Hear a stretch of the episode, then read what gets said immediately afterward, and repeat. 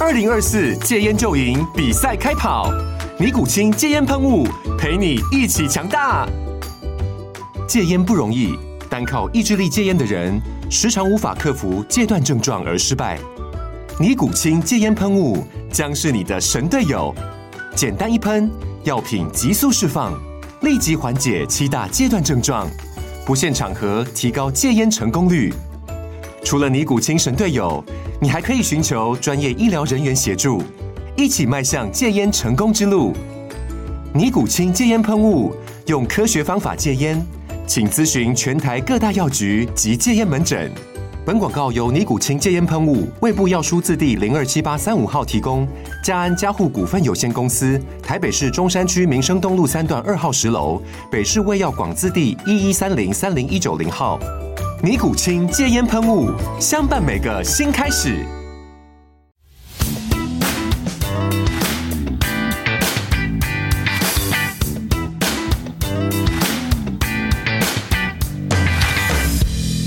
好啦，又到今日嘅又係我牛英啦，今日請嚟我哋一個小朋友啊，啊咁啊，不過係高過我嘅小朋友喎，吓咁啊，我哋嘅單車新星游炳章，Hello Stewart，好，喂，點解揾你上嚟咧？咁啊，诶、單車節啦，大埔單車節啊，第一屆發生嘅，OK，係咁你就踩一個叫做九十公里嘅專業單車賽喎，係啊，咁啊精英組係係啦，咁啊季軍係係啦，咁啊第三名係咪得來不易啊？啊，係啊，啊因為對我嚟講，嗰條賽道係好大嘅挑戰，即係我雖然比較重啦，佢誒好多上斜啊，咁好唔容易先跟得到快最尾衝線，係咁啊第三，喂，但係其實條賽道你哋都好熟噶咯，應該係咪啊？係啊，即啊係因為香港主要係得嗰條路可以， O K，同埋喺你哋嗱，你都係屬於即係港隊嘅青訓組別啦，係嘛係嘅成員啦。青訓係咪成日都踩嗰條路㗎？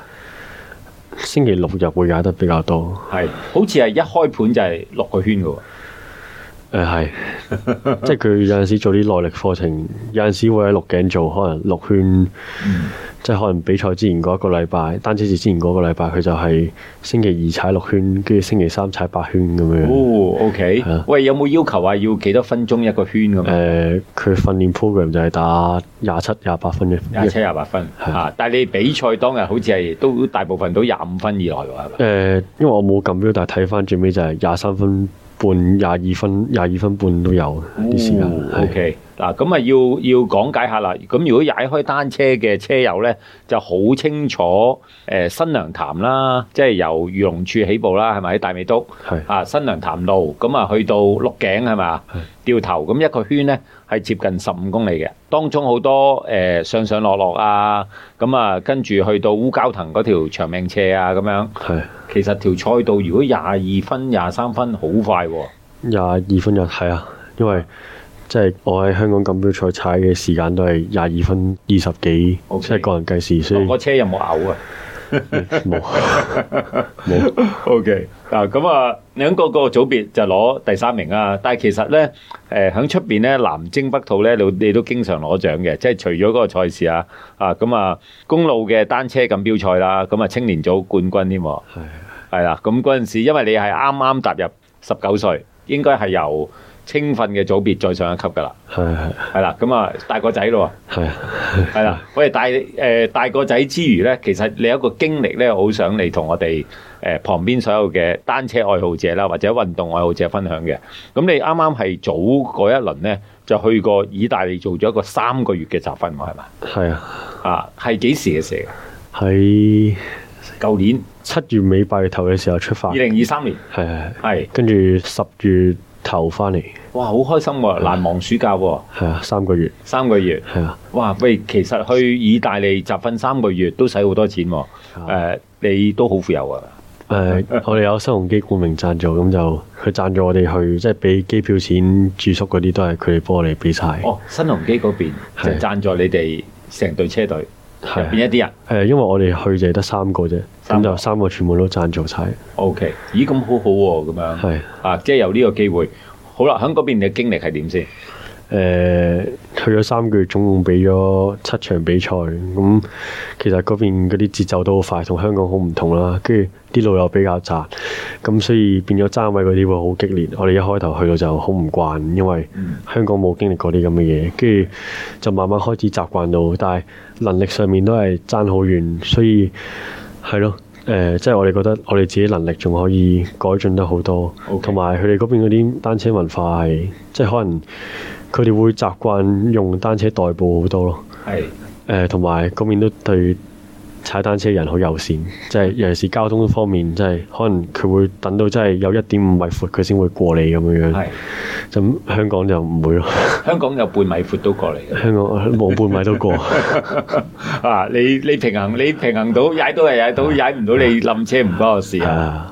OK，喂，喺意大利呢三個月咧，其實個經歷好好嘅，誒、即係叫做好似我哋喺、哎由香港嗰度游出大海啦咁樣。係喂，大海嘅經歷咧，即係你就話誒好唔同啦。OK，喂，嗰邊嗰啲人個水平係真係比香港嘅車手好好多嘅。即係我會覺得嗰邊嘅 Junior 已經係即係嚟到香港比賽已經係最 top 嘅嗰一紮，甚至可以超越即係香港入邊比賽嘅成人咯。哦，OK，係佢點解係咪因為食薯仔 食牛腩？點解會咁勁嘅咧？誒，有一嚟冇啦解構過呢個問題？同埋佢哋好細個，即係已經開始，即係嗰啲文化好唔同，即係十二十三歲已經開始比賽啦，即係個節奏已經好快，同埋嗰啲爭位嗰啲，佢哋好細個已經習慣，咁所以即係呢啲都係經驗嚟嘅，慢慢累積。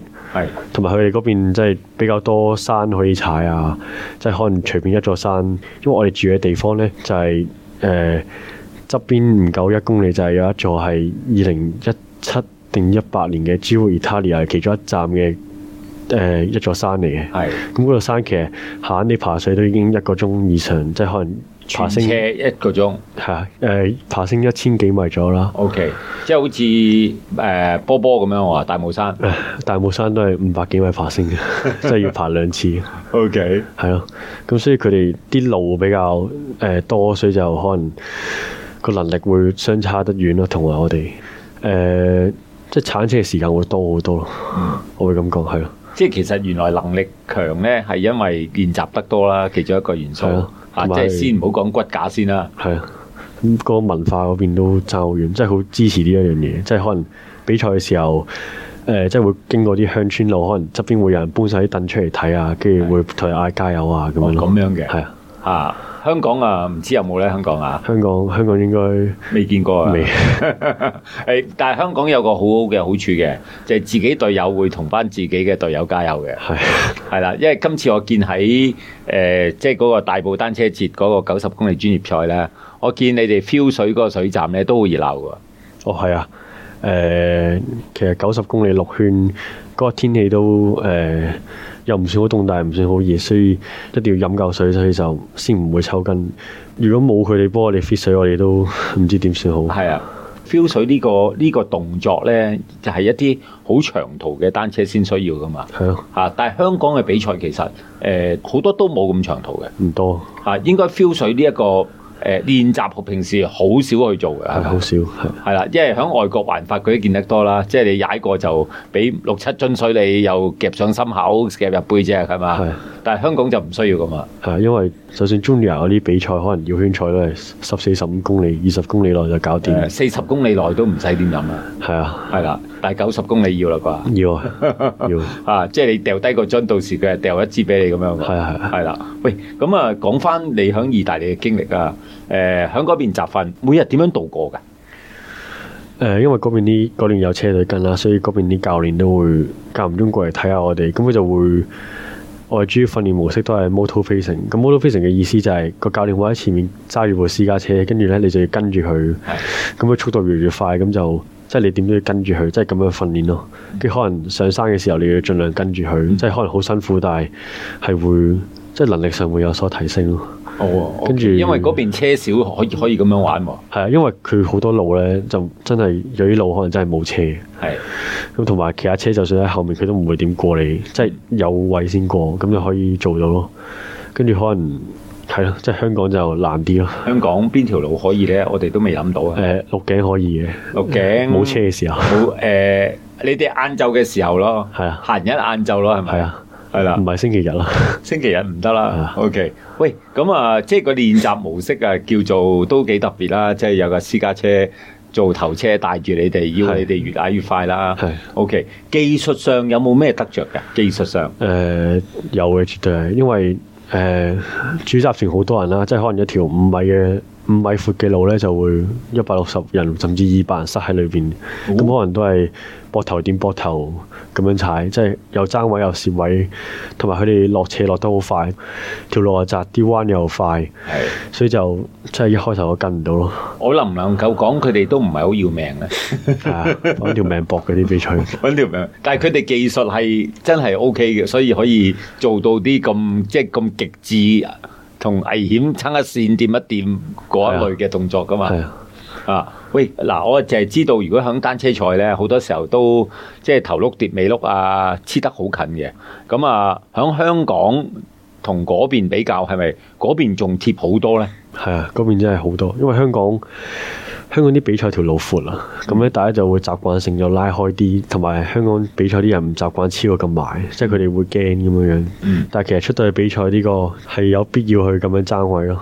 嗯如果唔係，你就會越留越後，越留越後就去冇咗㗎啦，龍尾啊啦。跟住就放棄㗎啦。係咯，因為如果上次好嘅話，你喺龍尾嘅話，咁人哋一斷龍咧，你就會跟唔到，咁就好辛苦咯。嗱，我見今次響鹿頸條路咧，即係新娘潭條路咧，其實都好多斜路啦。係啊嚇咁、我見主車群都一路好多車嚇、大家都好努力上斜都跟住嘅喎。係啊，啊，誒、嗱，雖然你係都攞到第三名啦，跟住個主車群啦，或者叫做大車啦，誒、你哋有冇咩策略上斜都要甩開啲人？誒、呃我哋去到中間三四圈嘅時候，我哋有另外一位隊友阿琪就走咗出去嘅，咁跟住我哋就會即係可能喺前面帶車，或者盡量喺前面嗰啲位，咁就可能拖住條龍咧，咁就唔會俾佢咁快捉到上去咯。嗯雖然最尾都係捉到，但係係啊，好好嘅嘗試嚟嘅，係，OK，即係話都有啲策略嘅喎，自己係啊都有。係啊係嘛？OK，咁但係誒、呃有啲有其他隊友都會知㗎啦，嚇啊係啊咁啊都要唔咁就俾係你咯拖長佢啊。係咯，會追翻上去咯。 OK，同埋嗰條即係鹿頸呢條路係有上斜之餘又有落斜啦，嗯咁、所以好難可以走到出去，因為落斜就好易就追翻上去咁樣樣。落車又誒、叫做嗰個燒烤場係嘛？係啊落到去鹿頸，你哋哦落到時速幾多㗎？可以我嗰日睇翻就七十幾咯，七十幾啊？OK 嚇，影相㗎咯喎。啊，啊雖然嗰日部相機熄咗啊。OK，喂，咁啊嗰日個比賽就好難忘啦嚇。咁但係更加難忘嘅就係你啲平時訓練啦。喂，你係好似係咪十零歲就開始踩單車㗎？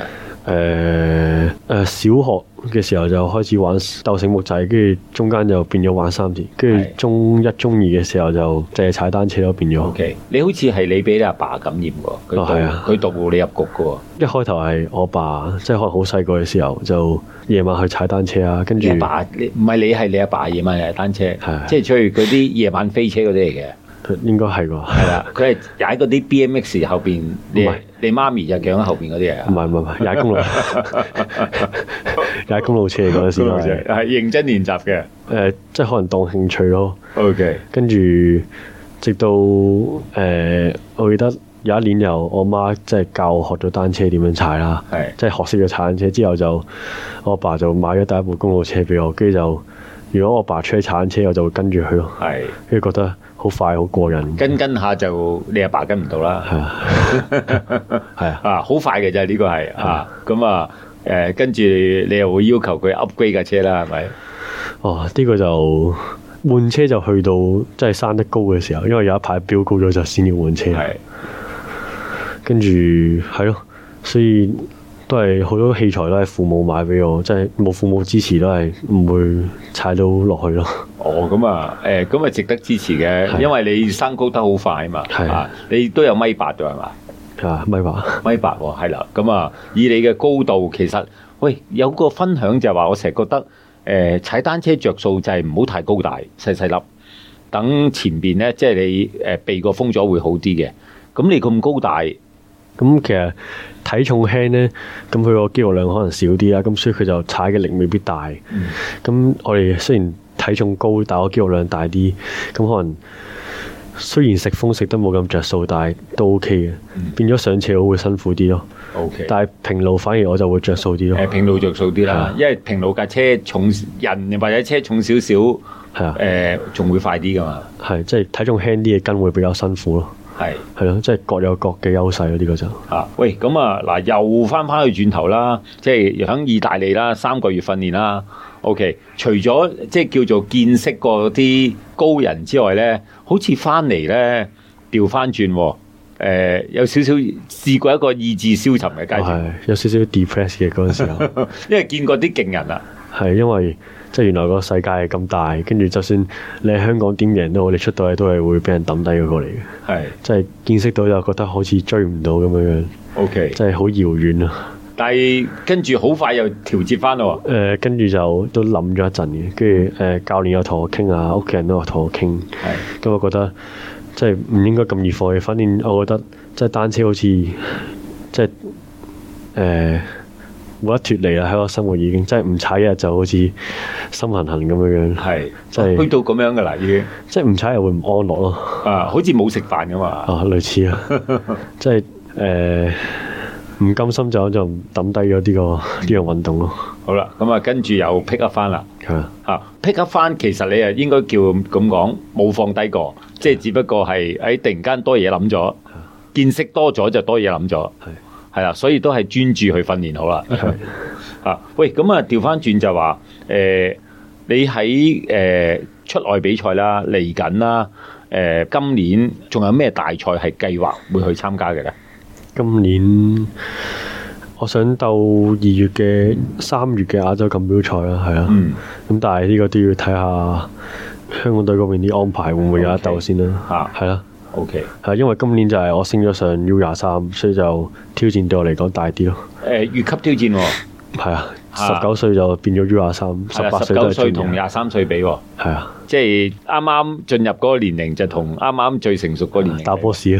係啦。喂，但係譬如話誒、呃今年我就係聽你提過誒、呃你有機會即係有個 planning 啦。泰國都有個亞洲青年錦標賽，同二月嗰三月嗰有冇分別㗎？誒、呃我上年六月嘅時候鬥嗰個就係亞洲青年錦標賽，咁嗰個就青年，嗰、個就哦六月 junior，嘅泰國係啊響泰國嘅係啊。今年個亞錦賽就好似喺印度，響印度，哇！印度另外一個世界嚟㗎啦，係啊啊熱好多啦。但係泰國嗰場係咪都好熱㗎？泰國嗰場係好熱，嗰日住係誒有落雨嘅，係跟住我有鬥個人計時賽同埋公路賽都有鬥啦。咁、個嗯公路人賽好玩啲係咪？係啊，公路 賽玩，因為多人啲啊嘛。誒、多啲變化係啊，係個人計時賽就即係就算我喺六頸踩到廿二分呢個成績，即係出到去都係爭好遠。嗰場係我記得計時賽好似大概要踩一個鐘，跟住誒我係我記得我俾韓國仔過咗，跟住總之我就係名次都唔係算好好，即係可能第十三名、十八個入邊第十三名， ，OK，係啦，即係 feel 到就算喺亞洲個能力差距都係好大。嗯。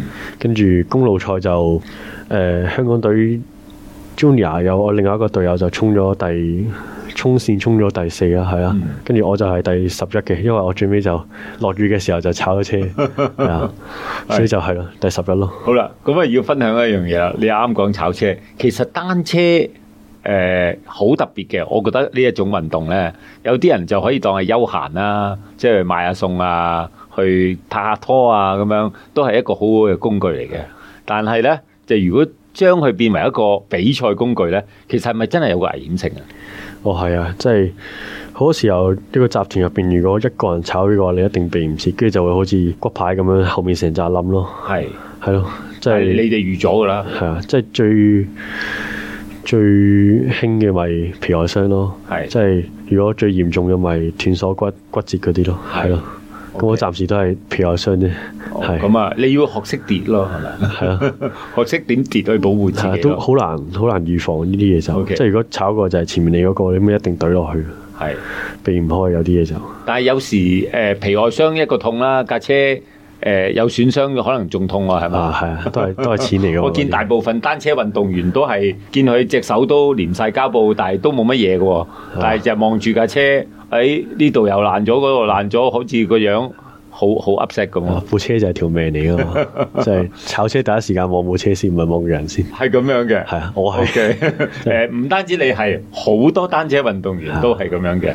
O K，誒喺即係無論練習啦，或者一路嘅比賽啦，誒、大部分單車運動員咧都係想提升自己個比賽個 physical 嘅能力啦，同埋應變能力嘅。